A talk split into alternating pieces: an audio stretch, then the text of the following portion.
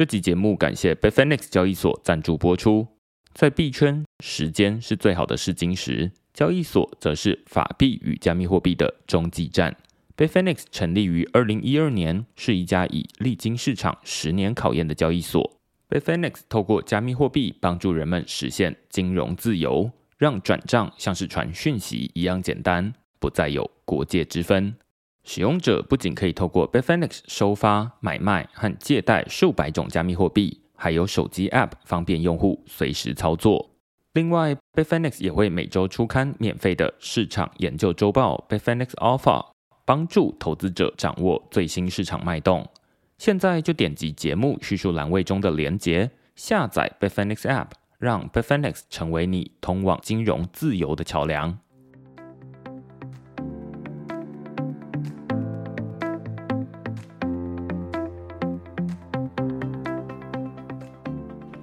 大家好，欢迎大家来到区块社 Podcast，我是区块社作者许明恩。那先祝大家农历新年快乐哦！这一集是农历过年前的最后一集啊，接下来我就会回家过年了。那所以最近我在写文章的时候，也会在想说，诶，有没有一些主题可以跟过年可以搭得上关系？那所以我们最近的其中一篇文章讨论的是冷钱包的历史、纸本印刷、实体硬币与硬体钱包的 iPod 时刻。诶，大家可能会觉得说，诶，冷钱包的历史跟过年有什么关系呢？我在这篇文章里面哦，就是告诉大家说，诶，在接下来过年，如果你有要包红包给小朋友的话，那你不妨用在里面我提到的一个网站叫 Bitaddress。那这个网站它蛮有趣的，它可以让大家自己手动体验产生出一个呃钱包的过程，而且把这个钱包印下来。那印出来之后，它就变成一张纸嘛。那这张纸。它就是跟网络实体隔绝，换句话说，它就是一个冷钱包啦。那我就鼓励大家说，你可以把这个十美元等值的比特币存进去，然后把这张纸，也就是冷钱包，塞进红包袋里面，发给小朋友。我会觉得这就是今年最潮的红包了。小朋友虽然未必会去收发比特币，但是他只要知道说把这张纸给收好，上面就有他的呃收款的地址。也有未来他想要去领取里面的比特币的私钥，所以现在虽然比特币的价格比较低，最近稍微有涨了一些了，但是诶，如果你把现在的十美元等值的比特币放进去，说不定在十年之后，这就不是一个小红包，而是一个会随着时间长大的大红包。所以我在这篇文章除了去讲这个冷钱包的历史之外，也教大家说，哎，可以在过年试试看这些新的呃好玩的东西。那另外一篇文章我们讨论的是 HyperCert 发行影响力证书替公共财找金主。那这篇文章讨论的是公共财议题啦。我在文章的一开头就问大家说，哎，如果超市的架上有两盒鸡蛋，你会选择呃上面讲究动物福利的放养蛋，还是售价比较亲民的笼养蛋，也就是一般鸡蛋。那如果呃超市架上有两包米，你会优先购买讲究环境保育的生态米，还是售价比较亲民的普通米？大家都知道说，呃，像是讲究动物福利的放养蛋，或者是讲究环境保育的生态米，通常售价都会比较贵，有时候贵一倍两倍都有哦。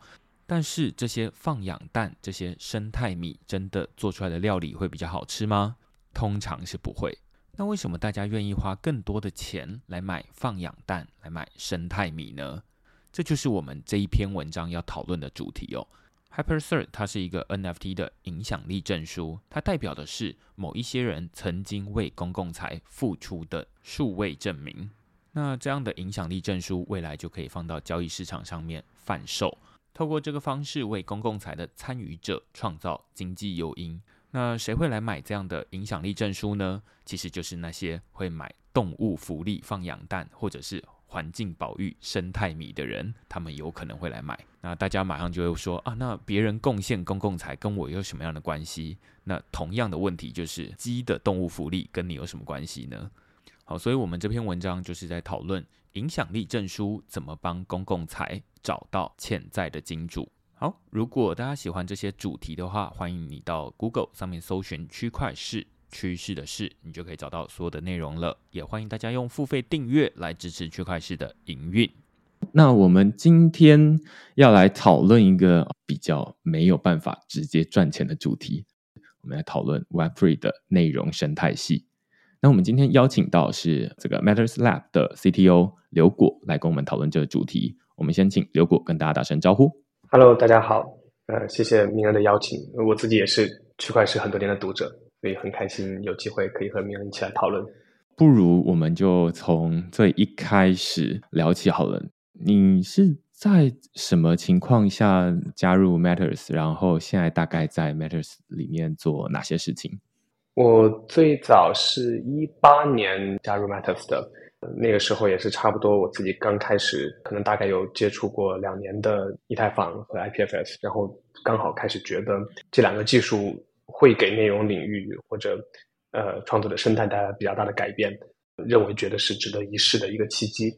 所以我在 Matters 一直负责技术部分啊，但是因为很小的团队，所以方方面面都会参与到。啊，不管是像一些产品设计的思路，呃，技术上的架构，或者说公司的一些方向吧，都会多多少有一些参与。我不太确定有多少的听众在今天之前有用过 Matters 这个网站啦。那之前我们其实邀请过洁平来录音，可能至少两次哦。那主要就是来讨论，就是说关于 Matters 它到底跟我们平常在熟悉使用的 Web Two 的。部落格平台，呃，无论是这个 Medium，或者是区块是自己在使用的 Substack，或者是还有很多自己家的网站 WordPress，有什么样的不同？那但是今天我们邀请刘果来，很重要的一个部分是从这个 Matters 最近这一两年新增的一些功能开始切入。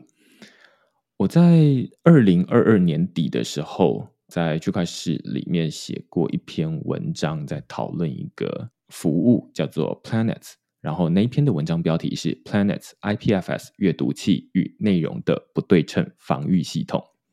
那在这篇文章里面，我在写这篇的时候就在想说，哎，大家对于这种 IPFS 不知道是不是那么了解，甚至会觉得说 IPFS 它可能或多或少有听过啊，它可能是这种去中心化硬碟。或者它可能是放这种 NFT 图片的一个地方，但是 IPFS 阅读器到底什么东西？然后甚至就更不能理解说啊，那 Planet 这个服务它到底在解决什么样的事情？那那时候我就想到说，哇，记得在 Matters 上面有看到一篇公告，然后就是说，哎，Matters 现在跟这个 Planet 有一个策略的合作。然后，甚至最近在 Matters 的网站上面也看到有一些呃关于 IPNS、IPFS 上面的一些功能的叙述。一开始就想要先问刘果，就是 Matters 在最一开始的时候，好像就蛮主打说，哎，他们会把内容放上 IPFS，这到底是什么意思？对于一般在写文章的人来说，这对他有什么样的意义？这是个挺好，但是我觉得也是会涉及蛮多方面的。呃，如果能够先退一步的话，很多人都会说 Web 三能够带来的一个结果是让人们拥有自己的数据，或者网络结构上来说，更准确的方式是我们可以让我们产生的社交网络或者我们创作的内容、写的内容形成的内容网络，可以不再受制于任何一个应用，而是一个跨应用的这样一张抽象的网络，每一个应用都可以去 serve。同一个网络，而在这个网络当中的数据仍然属于每一个创作者。呃，这么说起来很抽象，但比如说落到 IPFS 这样一个具体的项目上的时候，它就有一个很具体的一个例子。当我们说 IPFS 是一个分布式的一个硬碟的时候，这个只是在说它的一个功能，但它其实背后有个非常根源的差异，是在我们现在熟知的，不管是像 Facebook、Twitter 这样的一个社交网络当中。呃，我自己的一个个人主页，我说的每一句话，我们去引用它的方式，都是一个 HTTP 的网址。那 HTTP 背后说的是这个内容存在哪儿，存在什么地方，存在网络当中的是哪一台服务器上。那如果我在 WordPress 上我发的内容，那确实就存在我自己的服务器上。那大家找到我的内容，就只能去我的服务器所在的地址。如果我是发在 Medium 上面，它就存在 Medium 的服务器里，大家就去 Medium 上去找它。这样的话，这个网络永远都会是割裂的，因为它都是来源于很多不同服务器的集合。有我自己的服务器，有 Medium 的，有 Twitter 的，有 Facebook 的。呃，但像 IPFS 这一类协议，包括其实 Web 三大量的从区块链到分布式存储相关的协议，它背后的思路是一个从技术上叫内容寻址的一套思路。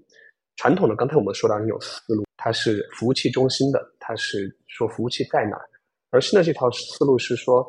我不去说它存在哪里，我只是说这个内容是什么。所以带来的一个结果就是，当我们去描述内容的时候，我们只需要说我现在想看什么内容，比如说我知道区块势的 IPNF 的 hash，我就只需要在 IPFS 网络当中把这个 hash 对应的内容调取出来就可以了，不管此时这个内容。是存在全世界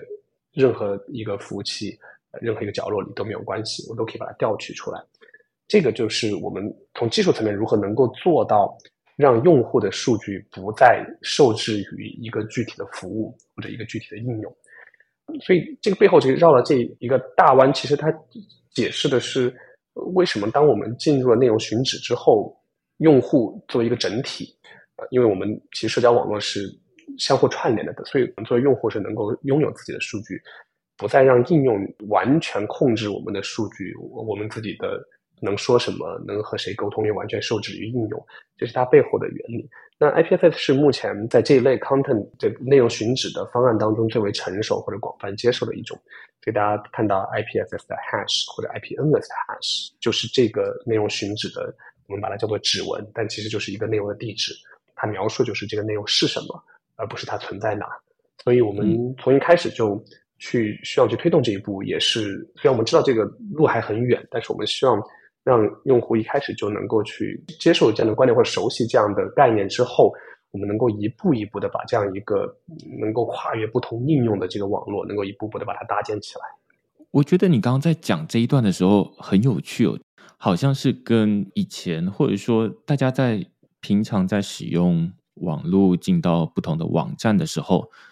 可能从来没有想过的一件事情是这些内容到底存在哪里，然后或者是说它到底背后是如何运作的，嗯、而是只会觉得说啊，那反正我进到，例如说啊，进到区块链的网站里面来，我就可以找到内容，那就这样。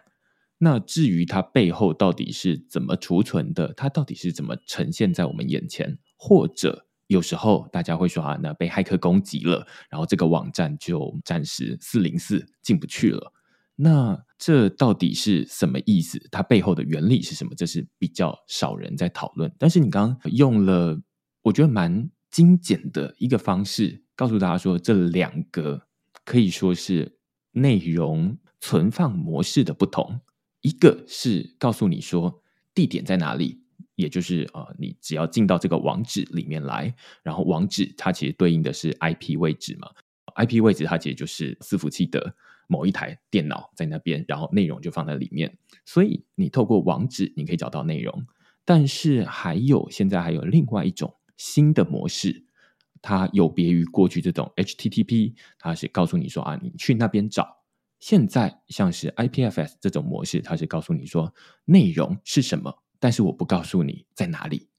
好，所以最一开始是 HTTP，它比较像是告诉你去那里，但是不知道是什么。但是你去到正确的地方，你就可以找到那个东西。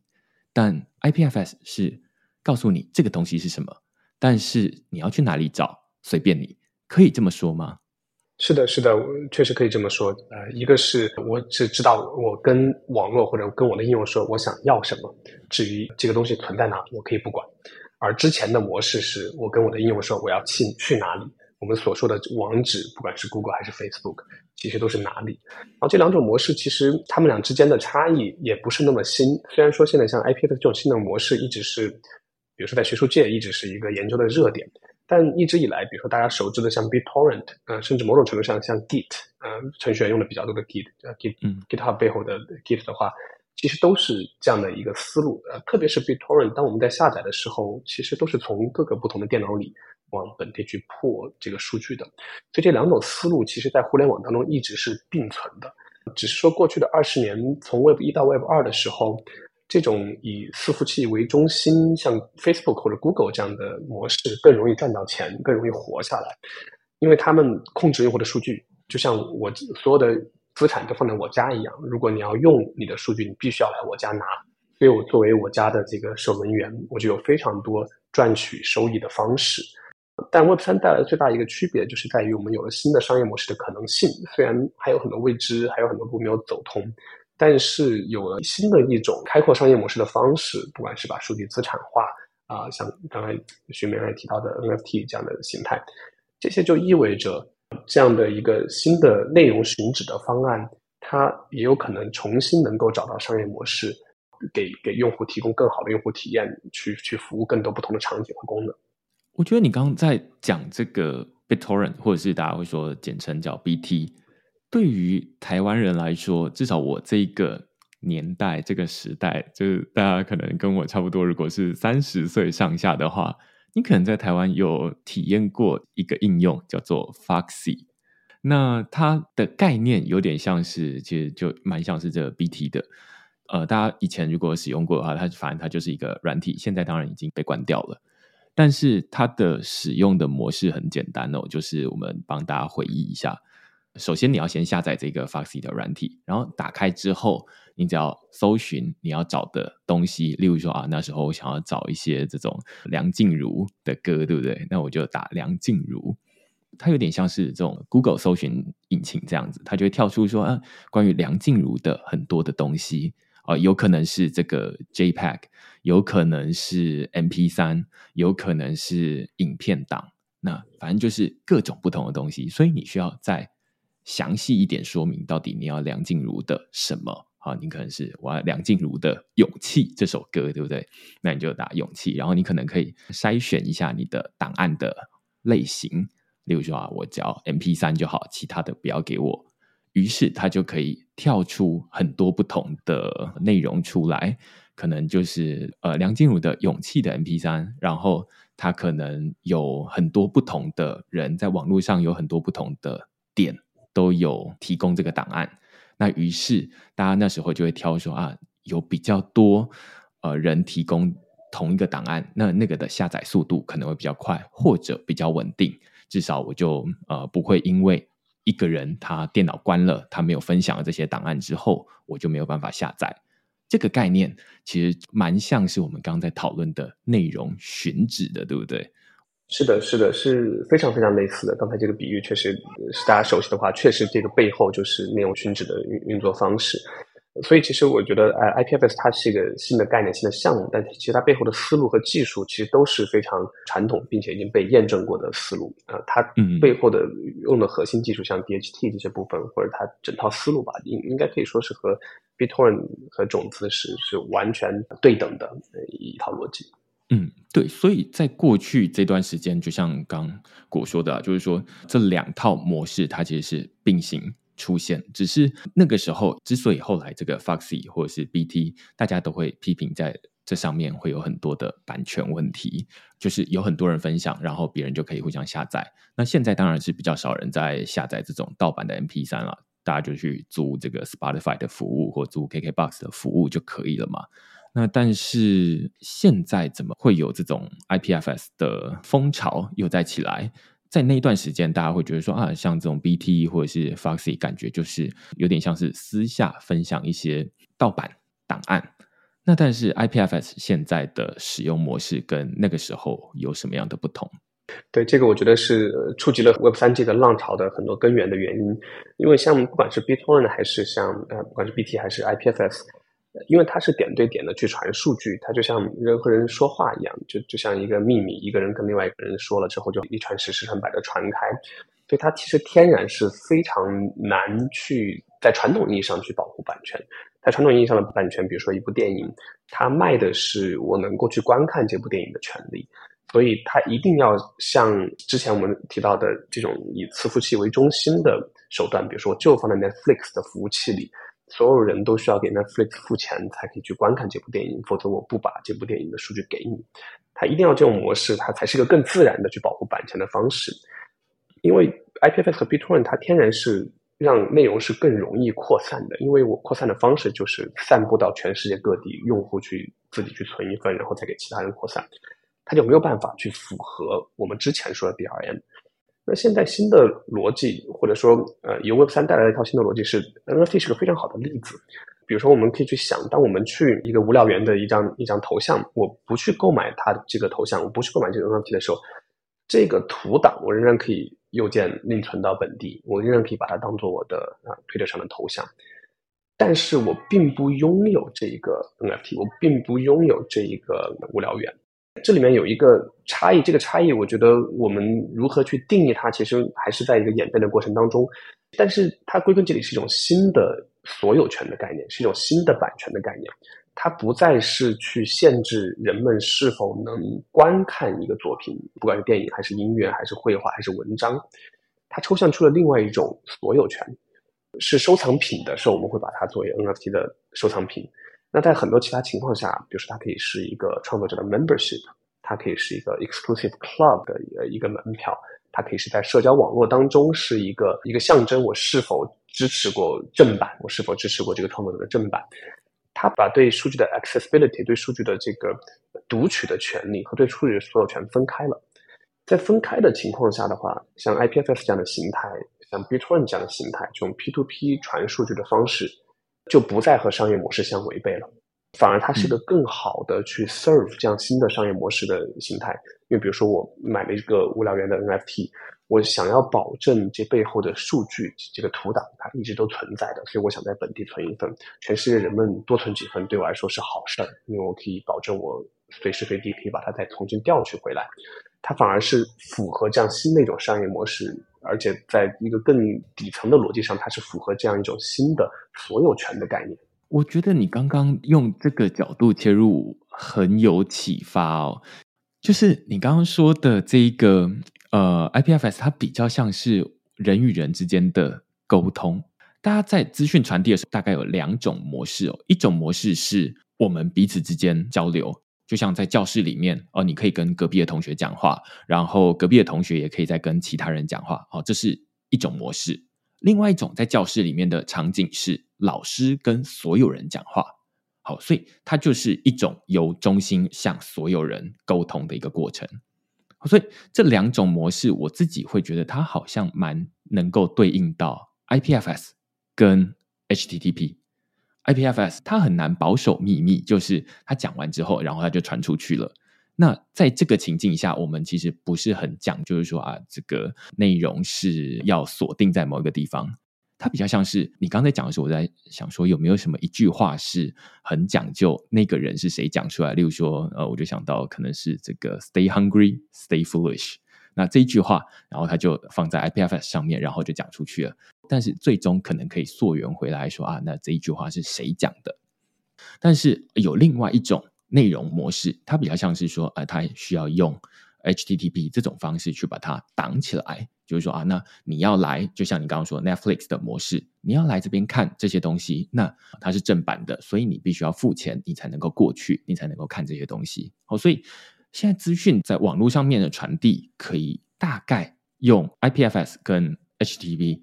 分成两种传递模式，然后各自适合的场景好像也不太一样，可以这样说吗？嗯，是的，教室这个比喻是一个非常形象的一个比喻。之前的 HTTP 这样的形态，就比如说我们在使用 Facebook 和 Twitter 的时候，就有点像我跟另任何一个教室里的其他同学传一张纸条，其实都需要经过老师。它带来的好处就是，当这个老师非常强大的时候，它可以保证纸条传得非常快。它可以保证纸条一定能送到我想送的那个人的地方，然后它还可以提供很多附加服务，比如说纸和笔都可以给你准备好，然后也不需要你收取你的任何费用。但它的一个坏处是，首先所有的纸条都需要经过老师，所以老师可以决定谁能传谁不能传，也可以决定什么内容可以传，什么内容不可以传。在很多时候，这个就是版权保护的逻辑，你你不能去传一个有版权的内容，因为否则，呃，你就违反了这个版权的条例。但是，因为有了区块链，当我们在用 IPFS 这套系统让教室里的同学直接和对方对话的时候，他还是可以去传任何信息。但是，因为有区块链，我们有一个全局的共识，大家都可以说，哦，现在某一样东西是属于谁的。虽然你可以把这个无聊猿的这个图档传给另外一个同学，但是在区块链上记录好了这个图档的所有权，或者这个 NFT 的所有权就是谁。这个所有权不会因为你传数据而受到了违背，或者说受到了损害。所以这个是导致这两种形态不一样的应用场景，或者说导致像 IPFS 这样的形态现在又重新可以商业化、有机会商业化、有更多应用场景的原因。我觉得。基于这一些讨论，我们最一开始其实我是问的果说，到底 Matters 一直都说，哎，自己会把这些内容放到 IPFS，到底是什么意思？所以我们前面讨论了，呃，可能十几二十分钟的时间，在讨论说，到底 IPFS 跟我们现在的内容有什么不同？那所以现在大概有一个蛮清楚的答案，它就是两套内容的传递模式，然后各有适合不同的场景。那我们就要回头来看哦，就是。最近，Matters 在网站上面其实新增了蛮多不同的功能，例如说有连接钱包，有 USDT 的这个抖内，之前还有呃可以让大家去到就是透过 IPFS 的方式去取得透过 Matters 发表的文章。那现在还有新增了一些呃，例如说叫 IPNS 订阅等等的功能。我自己会蛮好奇，就是说这些功能。他们对于我们最一开始在讨论的这种 Web3 的内容生态系，个别到底是扮演什么样的角色？或许我们可以先从刚刚说的 IPFS 或者是 IPNS 切入，然后我们再讨论到底连接钱包或者是 USDT 等内甚至是这种呃在上面拍手就可以拿到 Like 等等的功能，有什么样的影响？这样子。对，我觉得也许从一个就是非常 high level 的一个角度的话，就回到开始我们提说到的这个方向。呃，如果我们最后想要去在 Web 三当中形成一个跨越不同应用共通的一个 social graph 和 content graph，创作者自己拥有自己的数据和内容的这样的一张巨大的社交和内容图谱的话，那在这个当中，在 Matas 目前的选型或者判断当中的话，IPFS 它相关的这套套件也包含 IPNS。会是内容寻址的部分，也就是说，在这张图谱当中，每一个内容我们如何去定义它，是通过 IPFS 去定义。IPNS 是 IPFS 下面的一个模块，它是允许动态内容。所以，就比如说我写的一篇文章，它是静态的，啊、或者说铭恩发的一篇区块链上的一篇文章是是静态的，它可以用 IPFS 的 hash 直接去引用。但是，比如说区块链作为一个整体，它是动态的，因为不断的有新的内容加进去。而 IPNS 就是这个负责动态的部分，但它仍然是这个通过内容去寻址的这个网络当中的一部分。那刚才说到的连接钱包背后的是认证了是谁，认证了这个钱包的拥有者，通过区块链地址去认证钱包的拥有者，因为什么文章捐赠了多少钱啊？后者是这个文章的作者，这一部分就组成了这个社交和内容图谱上 ID 人的这一部分。我们就可以通过它来识别谁这一部分。嗯，此时的谁就不再是 Twitter 上一个 Twitter handle，而是区块链上的一串地址。嗯，这个人的行为在区块链上可以可以看到。所以这两者合在一起，其实我们就整合出了一个跨越一个不同平台的这样这样的一张图谱。可以看到它强大的地方，就比如说铭恩在开开始提到的 Planet，那用户在 Matters 上如果发了一篇文章之后。或者说创建了自己的博客之后，因为这个博客是存在 IPFS 当中的，那它可以完全绕开 Matters 的服务器，直接通过 IPFS deliver。比如说在 Planet 上，你就可以直接去订阅这个博客的 IPNS，就它动态的这个呃根节点，呃，你可以去订阅它的最新的内容，在订阅它的同时，你也在本地进行了一次备份，然后让其他订阅这个内容的人可以 P2P 的去传输数据。像 Matters 的服务器即使没有了之后，这个网络这个图谱仍然是在的，然后刚才提到的捐赠也是，比如说我觉得呃区块链的某一篇文章特别棒，我捐赠了 USDT，那这笔钱也是在区块链上会记录下来。那其他在读区块链的应用，比如说像 R3，当看到这笔交易之后，就直接可以看到区块链上面这篇文章收到多少捐赠。那其他使用 R3 的人也可以看到这条 feed，也可以看到这个内容。这个就已经形成了一个跨越穿透不同应用的一个通用的内容和社交图谱了，蛮清楚的哦。就是你刚刚从最一开始的内容，就是我们的内容本来是透过 HTTP 的方式，然后放在某一个特定的位置，所以大家都要去那个特定的位置。例如说，那是某一个网址，区块链的呃第五百篇文章，所以大家就会知道说啊，那前面是 blockchain.substack.com，然后 slash p slash 五百。你就可以找到那篇文章的内容。那但是这个是大家靠着地址，网络上面的地址叫网址嘛，你去找到那篇的内容。但是我可以任意抽换那里面的内容，可能就不是你要看到的东西，有可能三年前跟三年后大家看到的东西不一样，所以会衍生出，例如说啊，有的人会说啊，这网域它被买走了之后，那里面的内容都面目全非了。那但是 IPF、IPFS 或者是刚刚提到的 IPNS，它是另外一种模式，就是我们刚刚前面提到以内容的方式来选址，所以你只要提供的是同样一个 IPFS 的 hash。那我就会看到，无论是三年前、三年后，我们都会看到一样的东西。这个是内容的部分。那另外一部分是身份的部分，或者是账号的部分。账号就是连接钱包。这个跟以前我们在呃每去到一个网站，去到 Medium，你就要用 email 来注册一个账号，或者你用 Social Login，你去用这个 Google 账号，或者是用 Apple ID 等等登入，这就是账号的部分。最后是如何给钱，在 Medium 上面可能就是加入他们的这种付费会员，然后你可以用拍手的方式给钱。但是在 Web3 的内容生态系，你可以用呃加密货币，用 USDT，用 Like、Donate。所以我刚刚听完这整段之后，会发现这其实就是两个典范的内容生态系。它不会说啊谁好谁坏，而是有点像是从底层的内容到身份到金流都有一套。各自的对应的模式，只是本来是用这种呃 Web Two 的模式，然后在 Matters 这边构建的比较像是一个 Web Three 的模式。是的，是的，这两者确实是并行，而且 Web Three 的模式能够从 Web 二当中吸取非常多的经验和教训。但我觉得 Web 三的这套模式会有很大的一些优势，一方面在于它的网络效应，因为一旦我形成了这样一个网络当中。任何一个应用都可以用同一张网络，所以我不再需要和 Twitter 去竞争。如果我是一个创业者，我想做一个社交应用的话，而是我去 serve 同一群用户，同一群相互连通的 ID 和内容相连接成的这个这个图谱。这个倒过来，一方面它对创业者是更好的，特别是想要去挑战巨头的创业者；那另外一方面，它对用户也是更好的。除了我们在某种程度上可以拥有和控制自己的数据之外，这意味着不断有新的应用，它会相互竞争去服务于同一套网络，它的竞争门槛变得更低了，变得更加市场化。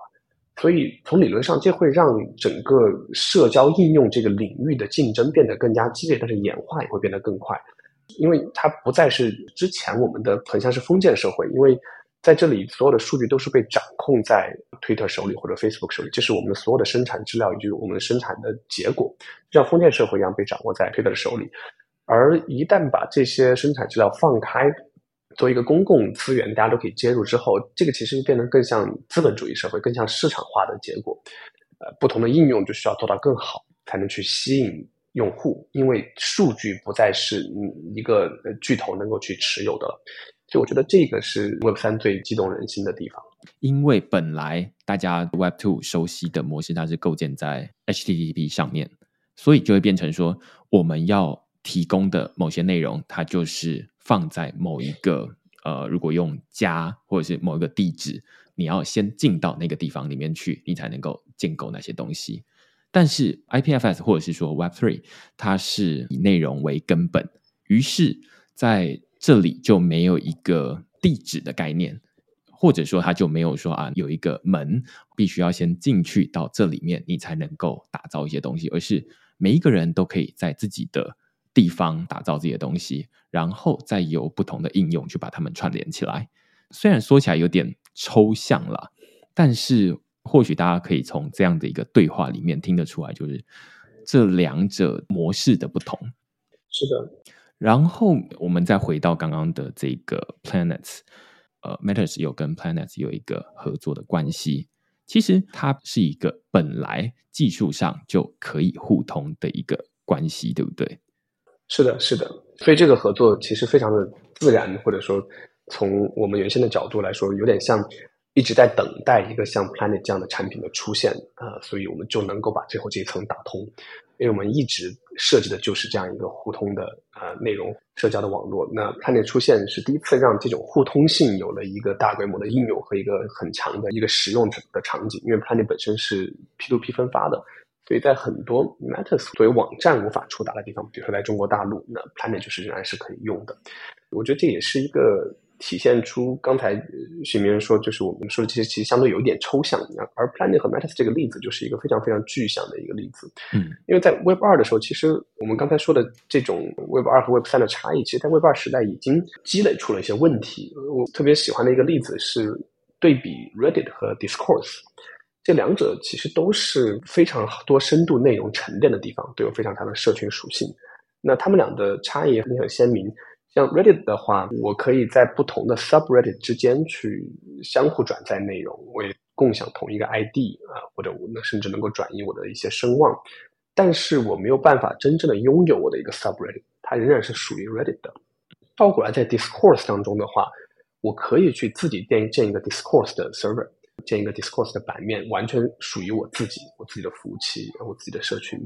但是不同的 discourse 的版面之间，不同 discourse instance 之间，内容就很难相互互通，账号也无法在不同的呃 instance 之间进行转移。他们两者的差异，或者说我们无法同时获得 Reddit 和 discourse 的优势，恰好就说明了 Web 二相比 Web 三的局限性，因为我们没有一个全局共通的内容的。呃，索引方式和引用方式和这个 ID 的引用方式，这点恰好也就是 Matters 和 Planet 放在一起能体现的 Web3 最大的优势，就是因为我们上面所有的内容都是以 IPFS 去作为引用的，嗯，所以 Matters 本身其实我们可以把它当成一个部落格，但是 Matters 其实本身有非常强的社群属性，人们在这里相互追踪、相互找到彼此与彼此交流，它社群属性非常强。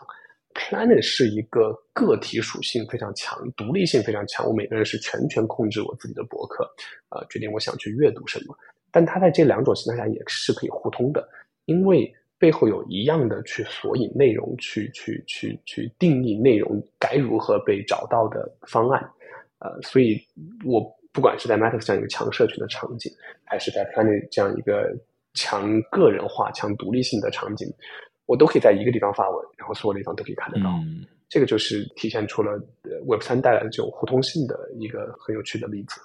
我再多补一个例子，我相信这刘果跟所有的台湾的听众应该都蛮熟悉的例子，就是在二零二二年的七月左右的时间发生的 DDoS 攻击事件。之所以会说大家都会很有印象，是因为那阵子我不知道大家记不记得，大概在半年前左右。那时候，美国众议长裴洛西搭飞机来台，于是有很多人在关心的是飞机什么时候要降落松山机场，然后有很多人要去那边迎接，因为那是非常难得的一次机会，就是有一个呃美国非常重重要的政界人士来台湾。那于是当时候各家新闻都大篇幅的报道，只不过在他离开台湾的几个小时之后。中国就宣布对台湾军演，然后除了有飞弹的试射，就是有很多的台湾海峡周边的这个地区都被划设成为这个军演的范围之外，网络上也有很多的网站，政府的网站是被攻击然后瘫痪的。所以那个时候大家就在说，例如说这总统府啦、国防部啦、外交部啦的网站，通通都进不去。那于是，大家网络上面那时候忽然就一个声浪，就是说，哇，这些网站这么容易被打挂，那还得了，对不对？那那时候有一个人，呃，现在是这个数位发展部长唐凤，他跳出来说，哎，没有，我们的这个数位发展部的网站其实没有坏掉，就是都一直在那边。他那时候就说，哎，我们之所以不会被打挂的，其中一个原因是因为我们把这个静态的网站。放在 IPFS 上面，那之所以会说刘果可能也会很有感觉，是因为我记得在那段时间，Matters 也有经历过历史事件上可能是这个流量最高的一次攻击，对不对？你要不要说一下，二零二二年七月左右发生在 Matters 被这个 DDoS 攻击的事件？当时候发生什么事？然后我自己会觉得说，哎，这跟后来跟 Planets 的合作，或者是后面推出的这些功能很有关系。是的，这可能是正好是一个我们加速这方面发展的一个契机。对，当时七月份的时候，呃，我们确实遭受了一次比较大规模的 DDoS，然后这个应该是 Matters 历史上最大规模的攻击。当时我们看了一下量级，嗯，我们也很惊讶，不知道这算不算 Matters 的荣幸吧？被被这么重点的关照。但这个量级大概是会攻击一个小型银行会比较常用的量级，比可能攻击台湾政府的网站还要大几百倍。嗯，所以这个量级是一个小公司或者一个小的团队，像我们这样大小团队是没有办法去去承受。但最后我们转移到 Cloudflare 之后，也有一些办法可以去扛住。但关键在于这次，我觉得它体现出了两件很有趣的事情。第一件事情是，IPFS 这样的技术真的是在现实生活当中很近的地方就会就是会有用的。因为在这个情况下，当时被攻击的时候，Matters.news 的这个网页是用不了了。但其实每一篇文章，就像唐凤说的一样，其实 Matters 上每每一个用户的发的每一篇文章都是一个独立的网页存在 IPFS 上，每一篇文章本身都像台湾的数位部的网站一样，是存在 IPFS 上的一个独立网页，静态网页。这些网页的调用完全是不受限制和不受影响的，用户仍然可以通过它们畅通无阻的去读取。只是如果没有 Planning 这样的应用的话，这个读取会变得非常麻烦。所以我觉得它一方面体现了这样新的技术确实会在真的很在眼前的事件下就会变得很有用，因为我们知道全球化是在分崩离析，然后也许未来的这个世界我们。不知道会变得有多糟，呃，信息传播到底还是能否自由？这个其实我我们没有办法很乐观，所以这样的很强大的工具会变得越来越有用。但另外一方面，它反映出 Matters 的定位，因为 Matters 一直想做一个搭建桥梁的人，我们一直想把现在 Web 二的技术或者说人群用户和 Web 三新的理念和技术结合在一起，啊，考虑到易用性，又给用户提供一些便捷的地方。它也体现了我们作为桥梁的脆弱性，因为 Matters.news 应该是一个传统的网站，它仍然可以被 DDoS，虽然背后接的是 IPFS 上存储的内容，但这个桥梁很容易被攻击，所以在这之后，也就让我们去加快脚步，把桥梁的另外一端去扩大它的可用性，去扩大在 Web 三方面的可用性，让这个桥梁虽然脆弱，但是让它变得更可以被替代，让它即使被攻击的情况下。用户仍然有其他方式可以继续做自己需要去做的事情，所以我帮忙补充一下，其实对一般的使用者来说，他透过 Matters 发表的文章，虽然它会出现在 HTTP，因为大家进到这个 Matters.news 这个网站上面，其实也是用呃平常使用的方式。虽然他说啊，他会把内容放到 IPFS 上面去。但是绝大多数人还是透过 Web Two 的模式，也就是透过网址找到网站、找到内容的方式来搜寻。所以刚刚如果我会说 Matters.news，它其实比较像是一个桥梁，就是 Web Two 跟 Web Three 的桥梁。虽然大家看到的内容都是在 Web Two 上面，但是它其实同时还有把这些内容放到 Web Three。只是绝大多数人大概没有在特别时刻，或者是说现在在工具还没有那么普及的情况之下，大家大概不会去 access 那些 Web3 的内容。那于是这就会出现一些问题，大家就会说啊，那你看这个 Matters 的 News，虽然他说他是把内容放到 IPFS 上面去，但是哎，你看你被 DDoS 攻击之后，大家还是进不去，那就会有类似这样的一个误解。但这个误解，其实大家听完这一集，或许就会比较容易理解为什么会说这是一个误解。最主要原因是因为大家还是虽然他会这个 Matters 会把文章放到 Web Three 上面去，但是大家还是用 Web Two 的模式在找到这些内容。那于是当 DDoS 攻击的时候，那你就会进不去。我记得在那一次的专访里面，唐凤他有说 DDoS 攻击，它就比较像是这种电话占线。每一个公家机关，它可能都有一个自己的电话号码，那于是可能就有三组电话。那但是如果同时有三千个人打这三组电话的话，那其他人就没有办法打进来。那这时候就会网站没有办法显示。那这个是本来 Web Two 的模式，或者说用 HTTP 就一定会出现的问题，就是它可能可以缓解，但是它没有办法根本上的解决这个问题。那于是他们才会用。IPFS 的模式，也就是说，它不是去找这些地址，它不是去打这些电话，而是直接在 IPFS 上面找到这一个内容本身。它可能分散在很多不同的地方，所以就比较难去找到说啊，那就是要去把所有持有这些内容的人全部都挡住，这是比较困难的。那回到刚刚说的这个 Matters 跟这个 Planets。它就会比较像是说啊，那既然这个桥被挡住了，当然大家就没有办法透过本来的桥走过去。但是其实，在 Web3 那边，如果有更多的方法，例如说，在那个时候，虽然数位发展部会说，哎，你看我们的这个呃网站都没有被被打挂，但是很多人可能那时候进去还是会发现说打不开。为什么？因为自己的浏览器其实没有支援这个 IPFS 的内容搜寻，所以它即便进到本来的这种。呃，社会发展部的网站去，他还是没有办法看到，因为他用 Web Two 的模式来看。但是如果你用 Web Three，例如说你用 Brave 浏览器，或者是用 Opera 推出的 Crypto Browser，你就可以看得到啊。那他们的内容都放在那边，而且都可以正常浏览。这个是现在可以说大家的使用习惯还没有改变，或者是说现在的工具还没有那么支援的一个问题。然后，Planets 可以说是为 Matters 增加了另外一个选择，就是啊、你可以透过另外一个管道进到 Web3 的地方去拿到他们当初帮你备份到 Web3 的内容，应该是这样，对不对？对，是的，因为这些管道其实他们最后是会变成越多越好啊、呃。因为一方面现在是在很早期，这些工具本身还不够成熟，需要有更多的工具让人们在不同的情况下进行不同的选选择，这些工具去服务不同的场景。另外一方面，这些不同的工具、不同的桥梁之间也可以去相互竞争，让用户去选择更好的桥梁和管道。但它背后通向的内容都是共通的，还是大家去创作的内容，还是大家在社交网络当中交互形成的这张社交网络？所以，不管是 Matters News 啊、这样一个 Web 二的这样的一个桥梁啊、还是 Planet 这样的一个更偏向于 Web 三跟 P to P 传输的，也也可以把它当做一个桥梁。还是现在，比如说最近像 S Three 也开始呃 Index Matters 的内容啊、还是像刚才明恩提到的。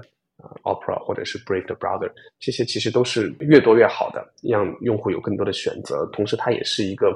非常好的一个去去展现 Web3 的这种互通性到底能够带来什么优势的地方。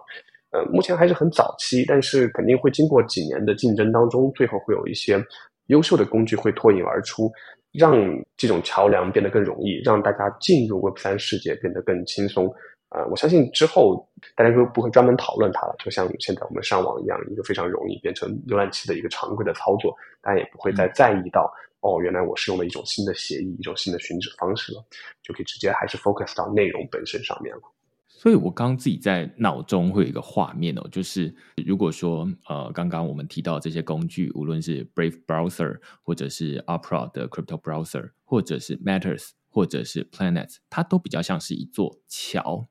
那桥的两端分别是什么呢？一边是 Web Two，另外一边是 Web Three。那 Web Two 我们在今天的讨论会比较像是以 HTTP 为代表，那 Web Three 会比较像是以 IPFS 为代表。一个是以网址来寻找内容，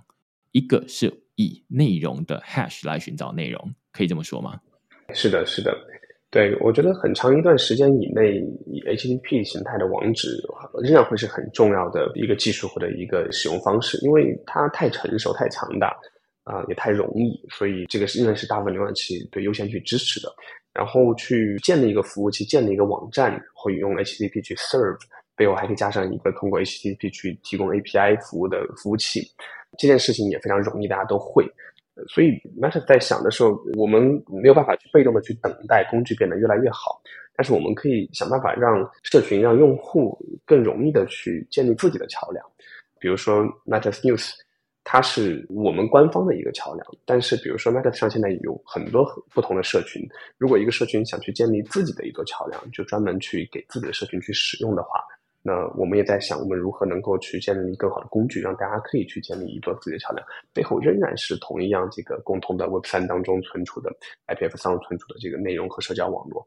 只是让桥梁变得更多，建立桥梁变得更加容易。这样其实也是一种让大家可以无缝的进入 Web 三的方式。我觉得确实就像刚刘果说的，就是这种桥梁，它理论上应该是越多越好。最独立的方式，你当然就是自己建立自己的桥梁，然后你可以把你自己本来在 Web 2发的内容，同时发一份到 Web 3上面去。那在可能现在大家还需要去介意说啊，那我现在使用的是 HTTP，然后还是我什么时候使用的是 IPFS？但是未来它可能就会变成是，无论你用呃 HTTP 还是 IPFS，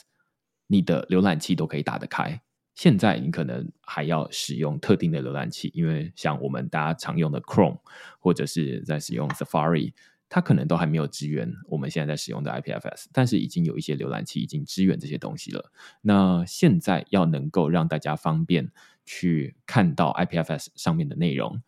你其实可以用一些方法。举例说，现在 Meta 上面呃推出来一个新的功能，就是可以让大家订阅别人的部落格。那这个功能我不太确定，它可能是还没有完全开放，对不对？IPNS 现在已经全部开放了，所以我在 Meta 上新发的文章都会带有这个功能。懂，那就会变成说，大家可以，例如说，你在这个作者页面旁边会有一个 IPNS 的这个地址，然后你就可以透过无论是我们刚刚提到的 Planet，或者是你可以自己呃构建自己的 IPFS 浏览器呃的阅读器，然后你就可以把这个 IPNS 的地址。丢进去，那它就会自动去呃，未来有新文章的时候，它就可以直接去接收。这有点像是我们以前在使用的 RSS 的方式，对不对？是的，和 RSS 很像，而且比 RSS 更为强大。因为刚才我们提到的那个例子当中，确实是我我可以只是去订阅获取信息。那像通过 Planet 或者或者其实传统的阅读器也可以，或者我自己 local 有一个 IPFS 的 node 也可以这么去订阅。啊、嗯，但与此同时，这个 IPFS 的 hash 我们也可以把它放到 ENS 当中。其实我们前几天刚上线了一个新的功能，如果你绑定了 ENS 的话，你的个人主页上其实会有一个选项，让你把你的 IPNS 绑定到到你的 ENS 上。一旦绑定了之后，你在 ENS 当中的整个生态当中的工具又变得可用了，因为此时等于是你把你 ENS 上的域名，就是以太坊域名，指向了你在 IPNS 上的个人博客。也就是说，所有人、所有浏览器，当它解析你的 ENS 地址的时候，不管是通过 Brave 原生去解析，还是通过像 Limo 这样的后缀的方式去解析你的 ENS，解析出来的时候，就会是你的个人博客了。此时它就不仅仅是一个类 RSS 上的功能，它也就是完全独立的个人主页了。这个个人主页还有一个完全分布式的域名系统了。我觉得这就回到我们最一开始在讨论，就是说这个 Web Two 跟 Web Three 到底有什么样的不同？其实我们现在会觉得说啊，像这种 ENS 域名，像我自己是 MN 的 ETH，那你输入进去之后，大家会。例如说，你在本来自己的这种 Safari 或者 Chrome 的浏览器输入进去之后，它是什么东西都跳不出来。那只有在你在转账用，例如说要转这个 USDT 或者转以太币给别人的时候，啊，你可以透过 MNC 的 ETH 的方式，你就可以不用记零差什么什么什么什么东西的地址，那它可以省下一些时间，然后也比较不容易转错。但是呃，现在它可以直接跟内容绑定，甚至是直接变成你的个人网站。我可以想象说，这个如果有绑定的话，那它在 Brave 浏览器打开来，比如说输入 MNC 的 ETH，它就会是一个呃，有点像是我个人的一个部落格的首页，对不对？是的，是的，因为任何一个域名都会和两个东西发生关联，一个是它的所有者是谁啊、呃，但是我们在 Web 二当中另外一个很重要的信息是这个域名它对应的内容是什么。所以，其实，在刚才明恩提到的这个场景，我们只是在转账的时候看见 ENS 的话，这个其实只是它的所有者是谁，这只是非常非常有限的一个应用场景。它更广阔的应用场景其实是在于这个域名它对应的内容是什么。这个内容不仅仅是一个给人阅读的内容，它也是一个网页、一个 Web App、一个网络应用，它承载的是，甚至可以是一个平台。就它其实这个入口背后是什么东西？这个想象空间就变得非常非常大了，所以对，确实就像明恩所说的，就在 Brave 当中直接打开这个 ENS，它就是刷出来就是一个网页，就和进入任何一个传统的域名都是一样的了。只是此时它的整个架构从域名到存储完全是去中心化，不受任何一个平台去控制的。我觉得从今天的这样的一个讨论，大家会发现说，我们都已经不是在讨论说 Web3 的内容。跟 Web Two 之间有什么样相互取代的关系？而比较像是说，在 Web Two 它有一些技术上的优势，例如说我们在最一开始在讨论说 Netflix 或 Spotify 等等的内容，他们会很讲究说，哎，这些东西它必须要原版，然后它讲究版权，所以它可以透过这种呃 HTTP 的方式来建立一个付费墙，然后你透过这个付费墙，你才能够拿到原版的内容，这是一个商业模式。但是其实也不是说这些原版的内容就不能透过 IPFS 方式来分发，只是它需要另外一套模式来运作。但是比较好的是说啊，在这个 IPFS 在这边在 Web3 这个世界里面，它可以让有一些内容它不会产生像 Web2 这样的问题。例如说，呃，我们刚刚前面提到 DDoS 攻击，那有可能个人你会觉得说啊，我自己大概是 DDoS 攻击，大概是没什么关系啦，就是或者是不会找到你。但是对个人比较有关系的，可能是例如说你在使用的这些平台。网站它可能会关掉，它关掉，它有点像是你把内容都寄放在某一个商店里面，然后这个商店关掉了，那当然你的内容也就覆巢之下无完卵嘛。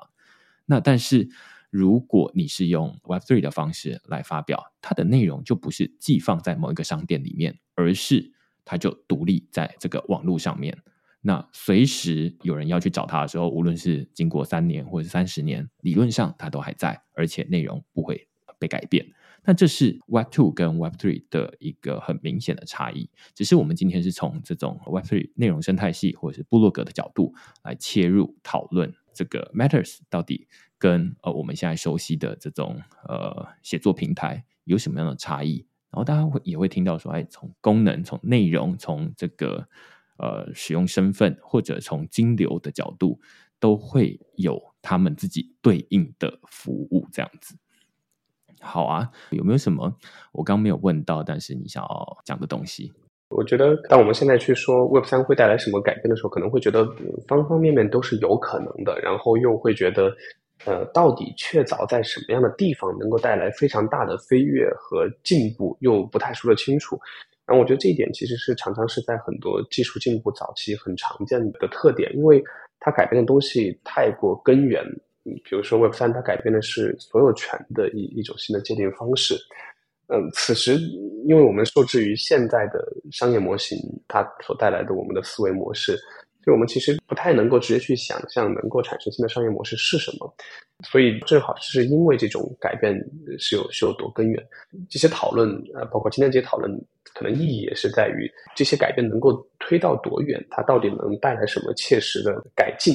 对我们生活的改进，其实也就是由这些讨论带来的啊，也是由这样的讨论一步步去理清，到底什么是我们想要共同通过这样新的技术去去创建的一个一一一种新的可能性。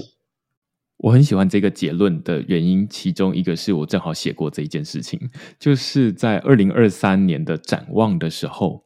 我正好在这最近看到《Playboy》就是《花花公子》杂志，在一九八五年的时候访问过贾伯斯，然后他在里面正好就讨论到这一件事。在一九八五年的时候，那时候个人电脑还不是那么普及，一台电脑要三千美金，即便放到现在，都觉得一台个人电脑三千美金实在太贵了，更不用说一九八五年当时候。那时候，《Playboy》这杂志的记者要问他说：“个人电脑到底对于家庭本身有什么样的具体的改变，或是会有什么样的影响？三千美金不会太贵吗？然后它有什么样可以使用的地方？”贾伯斯说：“他也不知道，现在很难说得清楚。”然后他还举出了比一九八五年前更早的例子。他举的是什么例子呢？他举的是贝尔发明电话的例子。他就说。贝尔在发明电话的时候，他也他肯定也不知道电话到底未来会怎么用。他不知道后来大家会拿电话来打电话给地球另外一端的亲戚，或者是会打电话来订杂货，或者是打电话去电影院查现在的影片的上架的时间。那个是以前在这个新科技才刚发明的时候，是连发明者自己都没有办法想象的。那同样的事情，在一九八五年也在发生过，就是他没有办法说得清楚，说到底个人电脑对于个人生活来说有什么样的改变。但是如果我们把这个个人电脑放到二零二二年来说，它就很明显啊。要不然我们现在远距录音是怎么录的？我还是在家里 用电脑跟刘果线上连线才能录音。那同样的状况套到 Web Three，我们现在遇到的问题蛮像是一九八五年。贾伯斯要回答个人电脑到底有什么用途，蛮难说清楚的。他那时候就说，现在要买个人电脑可能会需要一些信仰，因为三千美金很贵。但是它有什么用途，有点说不出来。这不需要信仰，还需要什么？那但是未来大家使用电脑可能不需要信仰，只是现在会需要。我觉得同样的情况，现在你去使用这些 Web Three，例如说把内容备份到 Web Three 上面去，好像没什么样的好处，但是麻烦倒是挺多的。那这时候会需要些一些信仰，但是未来大家会慢慢的感受到说啊，那有一些不同。那其中一个很大的关键在于说，现在的商业模式主要都是为了 Web2 而构建的，所以大家当然会觉得说 Web3 这些。好像是从根本颠覆起的东西，好像就会觉得没有什么样具体的用途，但是需要一点时间熟成，到时候或许会有一些基于 Web3 的商业模式起来，那大家就会觉得说啊，那原来是有用的，只是它需要一点时间，现在。说不出来，可能算是正常的。这我不太确定，听起来会不会像是一种开脱之词啦？但是会觉得说，过去历史有发生过，可以当成一种参考，这样子。是的，是的，非常同意这个类比。我觉得，其实每一次技术产生的时候，它越是变革性，我们越难在早期预料到它到底会带来什么样具体的变革，就是因为太根源，我们更难去具象化它。我觉得个人电脑确实是一个很好的呃历史上的借鉴吧。OK，好，那 Matters 是不是有想要征才？是的，是的，我们一直有在持续的招呃优秀的工程师伙伴，当然运营和呃设计的伙伴，我们又想认识更多的这方面优秀的人才啊、呃。但软件工程师，特别是对 Web 三有兴趣、想要了解，同时在 Web 二有一定经验的工程师，我们一直有在寻找优秀的伙伴。而且 Matters Lab 是 Remote First 的公司，对不对？是的，我们分布在全世界各地，所以这个对大家平衡生活和工作也是很好的一件事情。好，那就今天非常感谢刘果来跟我们讨论，就是 Web3 的内容生态系。我觉得相信大家听完之后会。比较有一点新的想象啊，虽然未必会真的就直接跳进去，因为现在真的是很需要信仰的时候。那但是正是因为你有现在开始使用，你才能够慢慢的理解说，哦，原来它跟现在大家使用的东西有什么样的不同。那每一次碰到一些新的问题的时候，你才会找到说，啊，原来另外一个替代方案可能好在哪里，或者现在还有哪些问题。那这都是需要时间慢慢。改变的，毕竟谁不是从 Web Two 长出来的呢？我也是从小就在使用这些 Web Two 的服务，那半路才接触到这些 Web Three，所以我也会需要有一些观念改正的过程，或者是调整的过程。那我相信每一个人都需要这样子。好啊，那谢谢刘果。然后，如果你喜欢我们今天讨论的话，欢迎到这个 Apple Podcast 或是你自己习惯的这种收听平台底下给我们留言或评分。那我们就下个礼拜再见喽，拜拜。